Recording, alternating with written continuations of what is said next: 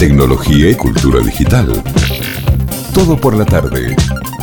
Eh, hablo de Julio Alfonsín, es eh, Chief Financial Advisor y parte de, la comisión de, de- los miembros, digo, de, la mesa de TGA, de Game Agency, esta compañía de eh, gaming corporativo, de juegos para empresas. Bueno, mejor que Julio nos cuente más de qué se trata. No es la primera vez que hablamos de gamificación o ludificación en ámbitos educativos, laborales, eh, apuntado a recursos humanos, pero eh, siempre nos gusta seguir conociendo nuevas experiencias y, nuevos eh, espacios donde se construyen este tipo de, de proyectos. ¿Cómo anda Julio? ¿Qué tal? Buenas tardes. Hola Julio, ¿cómo estás? ¿Qué tal? Buenas tardes, Fernando. ¿Cómo está todo el equipo? ¿Todo bien? Bien, ¿vos? Todo Acá bien, por Angie. suerte. Angie, ¿Qué tal, Angie? Angie, ¿Cómo que, estás? Un- que- un, sí. gusto. ¿Cómo estás? Un gusto.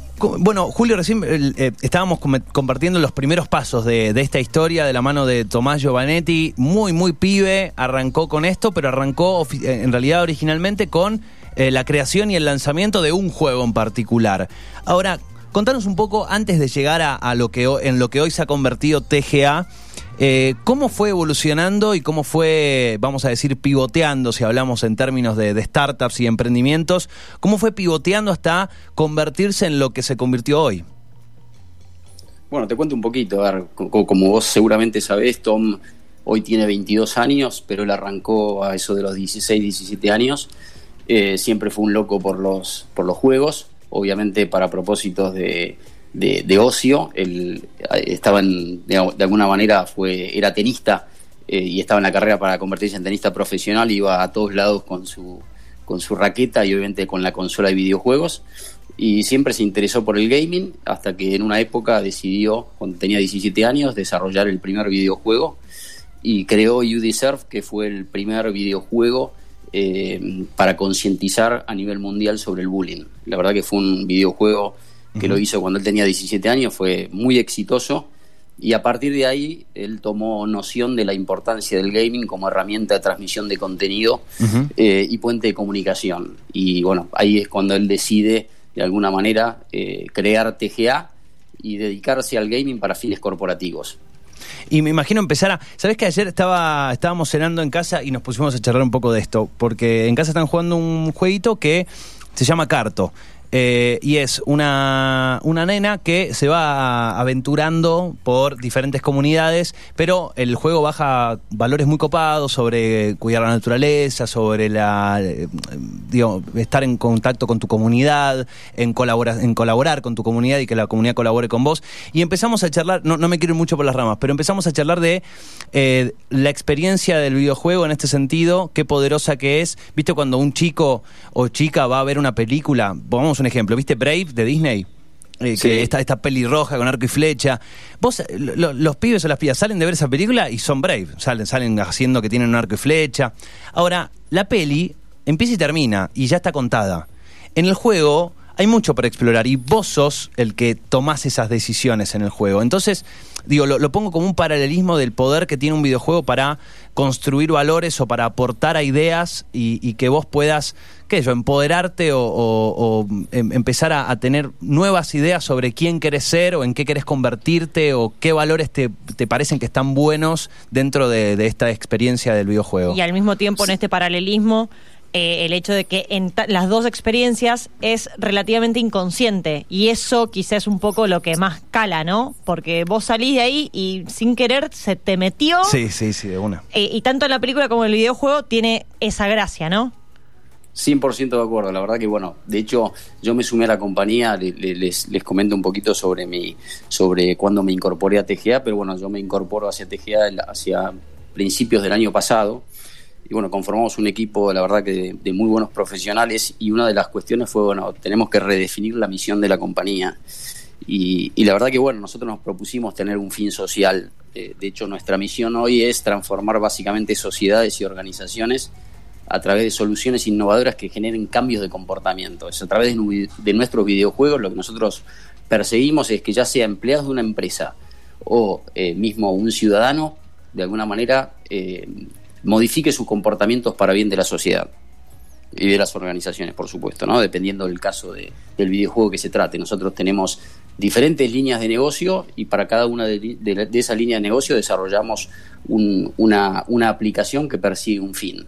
O sea, tenemos juegos, videojuegos que desarrollamos para corporaciones, para fines de marketing, básicamente porque em, empresas quieren hacer una acción puntual para dar a comunicar un producto, los atributos o hacer imagen de marca. Eh, eso es lo que nosotros llamamos branded games, esa es nuestra línea de negocios. Pero después tenemos otra línea de negocios que se llama Training Games, que son juegos destinados a capacitar a los empleados de una empresa y a evaluar sus conocimientos. Eh, básicamente, bueno, obviamente el proceso de transformación digital eh, obviamente ha acelerado y obviamente nuestros productos se posicionan muy bien de cara a las necesidades actuales ¿no? de, que tienen las empresas. Eh, y por otra parte tenemos una tercera línea de negocio que se llama Community Gaming, que bueno, desarrollamos videojuegos básicamente para conectar ya sea una institución o, una, o un club, por ejemplo, o una celebridad con su, con su comunidad de fans. Así que esas son básicamente las tres líneas de negocios que, hoy tenemos en, en TGA. Es, digo, es interesante cómo, cómo esto está empezando a ser, digo, de a poquito, cada vez más frecuente. No, no quiero decir que de pronto hoy todas las compañías entras y un juego. Ojalá, digo, está bueno. La verdad que me parece una experiencia que no creo que a nadie le disguste, ¿no? Porque en definitiva, vos hablabas, ¿no? De procesos de, entrenamiento o, no sé, suponete que vos tenés, entras a una compañía y decís, mira, tu tarea es eh, esta, esta y esta principalmente. Digo, vos tenés una, capacitación o sabés eh, a dónde apunta tu laburo, pero mira, específicamente eh, necesitamos esto, esto y esto, pero que además lo puedas entrenar entrenar o lo puedas ver mucho más a través de, un videojuego. Ahora, cuando digo, pienso en los desafíos. Cuando una compañía se propone tener un videojuego para esto y acude a ustedes, ¿cuáles son las preguntas que ustedes hacen o cuál es la información que tiene que tener también la empresa para, de esa necesidad muy única, muy particular de la compañía, transformarla en un videojuego? Digo, no debe ser tan sencillo gamificar o, hacer lúdica esa, e, esa experiencia, ¿no? No, está claro, no es, no es un proceso sencillo. Obviamente lo primero es entender las necesidades que tienen los clientes. Nosotros, a diferencia de, muchos de los mercados, tenemos un foco centrado en el cliente y desarrollamos eh, de alguna manera soluciones a medida de las necesidades. O sea, hoy existen muchas empresas que desarrollan de alguna manera eh, productos enlatados eh, que le venden a las empresas, pero que no están customizados 100% a las necesidades. Entonces, nuestro enfoque es centrarnos en las necesidades del cliente. Entonces, nuestro abordaje comercial, nosotros podemos tener una idea para presentarle a un determinado cliente, pero básicamente lo que hacemos es reuniones para entender las necesidades que tienen y, de alguna manera en forma conjunta co-crear un producto que de alguna manera cumpla el, objetivo que tiene la empresa. Obviamente atrás de eso hay todo un tema de eh, contenido. El videojuego tiene de alguna manera tres, tres eh, pilares. Un pilar es las funcionalidades otro pilar es el diseño gráfico y un tercer pilar es el contenido, que de alguna manera es eh, lo más importante. Obviamente, eh, para un determinado contenido va a funcionar una determinada funcionalidad eh, y para, otras, para otro contenido no va a funcionar. Y bueno, ahí está nuestra capacidad para poder diseñar el mejor producto para que cumpla las, necesidades de la, de la, empresa. Y obviamente tenemos un equipo de profesionales muy importante, no solo en el área de desarrollo, eh, tecnológico, sino a nivel de consultoría para poder, lo que vos decías, lo que ustedes planteaban, cómo hacer para, de alguna manera, que el juego sea efectivo. Eh, más allá de, bueno, que lo, como vos bien recién explicabas, eh, viene un cliente, te plantea algo y después ustedes hacen todo un trabajo de profundizar, indagar y ver bien qué es realmente, más allá de que muchas veces el cliente pide una cosa, pero uno le puede dar una vuelta y en realidad proponerle algo superador, ver bien cuál es la necesidad, ver, ver, bien cuál es el problema. Eh, y entiendo que ustedes tienen eh, muchos clientes extranjeros, que debe ser bastante distinta la perspectiva o cómo, cómo enfocan el usar gamificación dentro de sus empresas a lo que una empresa en Argentina. De repente, por falta de inversión, lamentablemente, no sé, esto lo pensaba yo, decime si está bien o no, quizás somos un poco más... Eh, tapa, ¿cómo se llama? Tapabaches. tipo, surge, una crisis, entonces ahora vamos a ver con qué recursos nos encontramos y quizá cuando uno está más flojo o mejor dicho, con más presupuesto, puede decir, bueno, vamos a planificar para adelante, vamos a hacer las cosas más tranquilos. ¿Cuáles son las principales inquietudes O, por qué llega una empresa de afuera versus una de Argentina a la gamificación? ¿Cuáles son las necesidades principales que se plantean? No, primero que, primero que nada, que obviamente hay un proceso de transformación digital que ya empezó hace, hace varios años eh, y obviamente producto de la pandemia esto está acelerando la toma de decisiones. Hay muchas empresas que se forzaron a cambiar el modelo de negocios producto de la pandemia y obviamente acelerar todo el proceso de transformación digital. Eh, si vamos puntualmente al área de, capacitación, bueno, obviamente las empresas fueron evolucionando de las capacitaciones presenciales hacia, bueno, distintos tipos de herramientas de e-learning eh, y ahora de alguna manera están migrando a, la gamificación, es decir, a este tipo de, herramientas eh, que tienen múltiples beneficios, más allá de ser más efectivas y eficientes en términos de costos, eh, obviamente hoy solucionan problemas del distanciamiento social. Hoy nos encontramos, no sé, con redes, por ejemplo, de, cadenas de, farmacias o de, o de retail que necesitan capacitar a miles de empleados, no pueden hacer las típicas capacitaciones presenciales y la verdad que el gaming es una solución muy, muy, muy innovadora y que cumple de alguna manera el propósito brindando obviamente múltiples beneficios. Eh, la realidad que yendo a, tu, a tu, pregunta inicial, eh, hoy nos encontramos con, distintas realidades en el mundo. Eh, hay empresas que están muy aceleradas en ese proceso de transformación digital, ya incursionaron de alguna manera en el mundo del gaming y después te encontrás con empresas que están sumamente atrasadas y empiezan a ver de alguna manera este tipo de soluciones como, como, como algo que les, que les puede de alguna manera generar valor agregado. Así que no, la realidad que nosotros trabajamos en, varios países, tenemos operaciones en Argentina, tenemos operaciones en Chile, tenemos operaciones en México, en España, en Perú, eh, y la verdad que te encontrás con, con distintos tipos de situaciones. En Argentina la verdad que hay muchas empresas que hoy están interesadas y están incursionando en el mundo del gaming. Y te encontrás desde empresas que quieren empezar a probar con una herramienta, con, una, de alguna manera, una aplicación como, como herramienta complementaria del proceso de aprendizaje, por ejemplo, a empresas que quieren el desarrollo de una plataforma integral, que ya de alguna manera están con un enfoque mucho más de avanzada. Julio, eh, mencionaste dentro de las líneas de, laburo que ustedes eh, trabajan en, TGA, eh, hablaste del tema de marketing, de, acciones, y es algo que me parece está bueno para que nos cuentes más, porque ¿qué, ¿Qué impacto tiene? Yo sé que es muy difícil comparar, pero eh, depende, hay campañas buenas, hay campañas malas, hay cosas que salen muy bien, cosas que salen muy mal.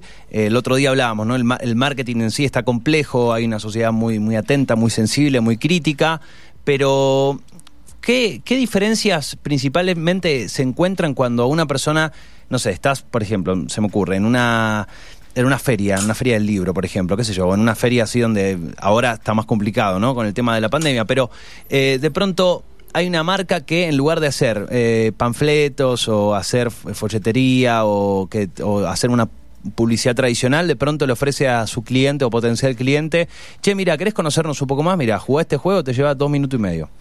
¿Qué impacto tiene el hacer una acción de marketing para dar a conocer mi empresa o ya sea el objetivo que tenga la, acción a través de un videojuego? El impacto la verdad que es, es, es, sideral, de alguna manera puede ser sideral dependiendo obviamente de la efectividad con la cual se hace el desarrollo y de alguna manera cómo se enmarca dentro de una campaña. En general, un videojuego es un complemento dentro de una campaña más integral. Eh, pero la verdad es lo que nosotros estamos viendo en función de nuestros desarrollos es que han tenido mucho éxito todos los juegos que desarrollamos.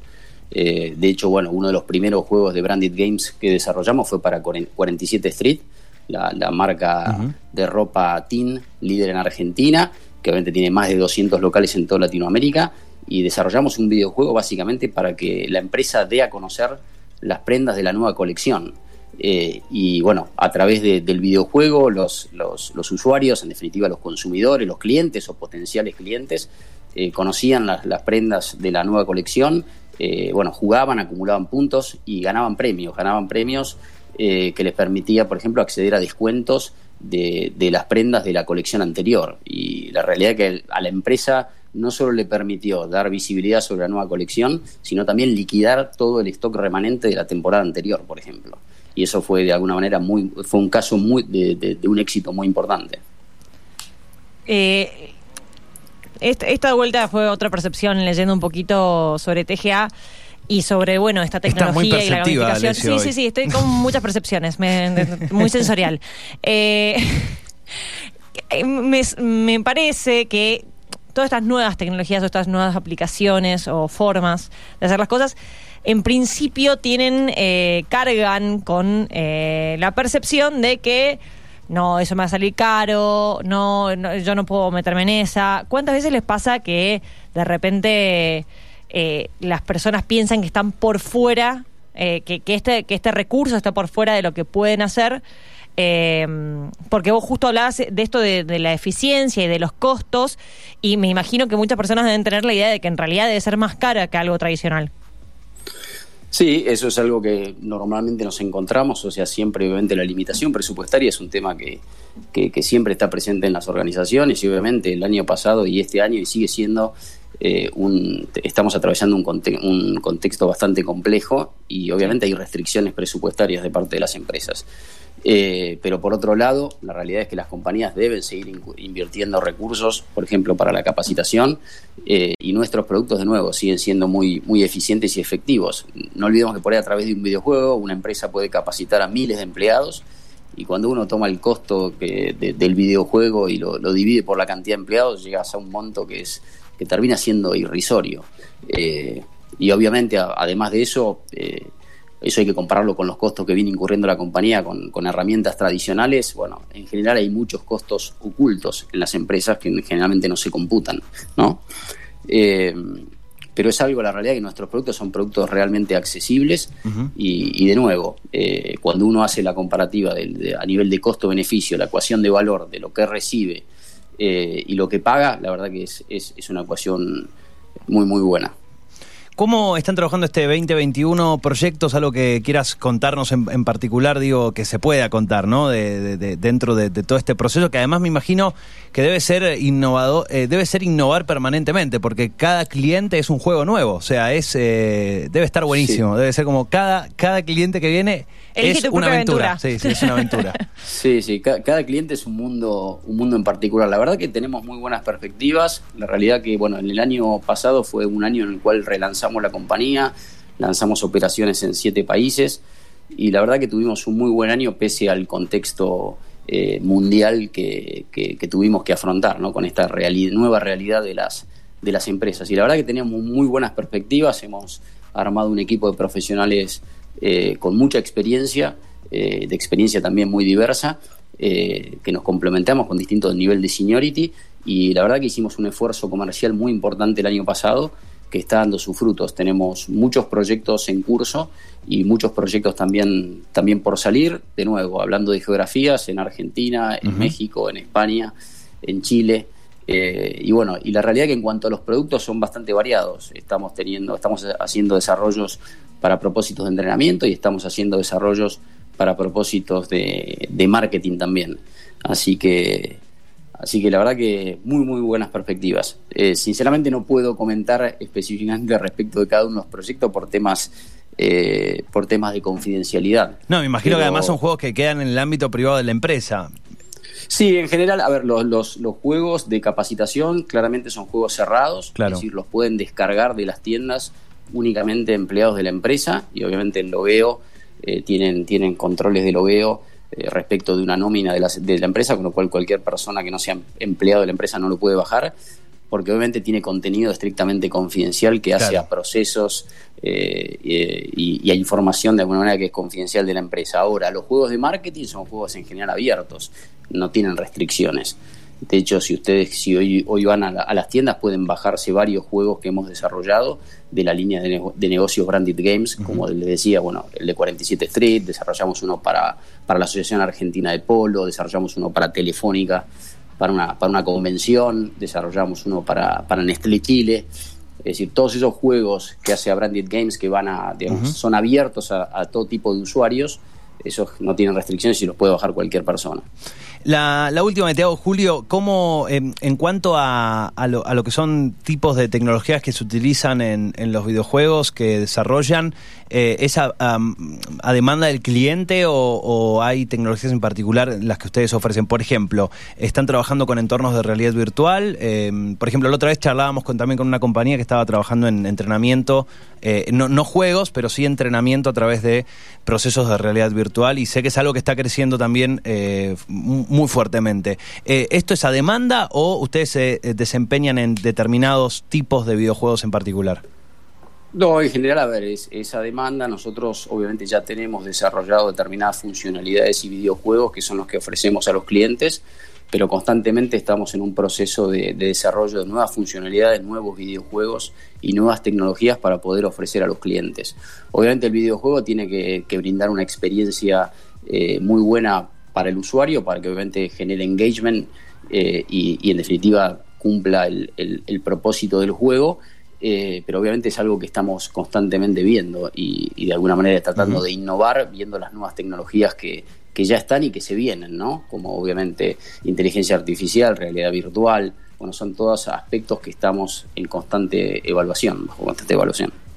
Eh, qué bueno, llegas a, tu trabajo un día y te dicen, eh, sí, eh, Lerner, usted no jugó hoy, tendría que haber jugado. Qué bueno, ¿no? El día que llegues, ¿por qué no jugaste hoy? ¿Tenías que jugar? Qué bueno, qué bueno empezar a, llevar el, concepto, el concepto a otros planos. Igual, a ver, con respecto a ese, a ese tema, a ver, una de las, de las de los beneficios que tienen los videojuegos eh, para propósito de entrenamiento es que los empleados no tienen que concurrir a un día, a un horario específico, a atender una capacitación presencial. La realidad que te da la flexibilidad para que el empleado pueda acceder al videojuego en el momento que quiera, yendo de su casa al trabajo, eh, no sé, una hora que tiene, tiene un momento de ocio, puede entrar al videojuego y capacitarse. La realidad que, bueno, eh, cuando lo hace el empleado, sinceramente no, no, no importa. Obviamente después hay reportes de información eh, que son utilizados por la empresa para retroalimentar el proceso de toma de decisiones, en definitiva. Eh, pero, pero bueno, eso es, es, un tema importante, es eso, ¿no? Uno no está, el empleado no está atado a un horario específico. Claro. obviamente sí, tiene, obviamente el empleado que que participa de la capacitación, obviamente va a tener mayores chances de performar mejor en, su trabajo. Eh, en general las empresas utilizan eh, o de alguna manera relacionan la performance de los empleados en el videojuego con, los KPIs del negocio. Es decir, eh, supóngase, capacitamos una, una red de farmacias, bueno, los, los, empleados de tal sucursal, la verdad que vienen performando muy bien en el juego, muestran conocimiento de atención al cliente, el protocolo de ventas. Bueno, lo que hace la empresa relaciona esa información con cómo le está yendo a la sucursal en términos de venta, cómo está la venta comparable, cómo han crecido las ventas respecto del promedio. Y bueno, ahí correlacionan. Y lo, que generalmente se ve es que quien performa bien en el juego y tiene mejor performance en, en, en la realidad, ¿no? bueno, es eh, interesantísimo. Pueden eh, chusmear más eh, de Game Agency, así lo buscan, ¿verdad? De gameagency.com encuentran el, sitio y pueden explorar más de, qué se trata. El sitio www.tgacompany.com y obviamente también estamos en las redes sociales, Instagram, TGA-developers y en Twitter, TGA-company. Así que Excelente explorar más sobre, sobre la compañía. tgacompany.com, recién tiré otro URL, perdón, eh, tgacompany.com. Eh, Julio, muchísimas gracias por la charla, eh, que tengas buenas tardes. Muchas gracias. Muchísimas gracias a ustedes. Un fuerte abrazo y hasta luego. Igualmente, adiós. Chau, chau. Allí la palabra de Julio Alfonsines, eh, Chief Financial Advisor, eh, CFA de TGA, de Game Agency. Tecnología y cultura digital. Todo por la tarde.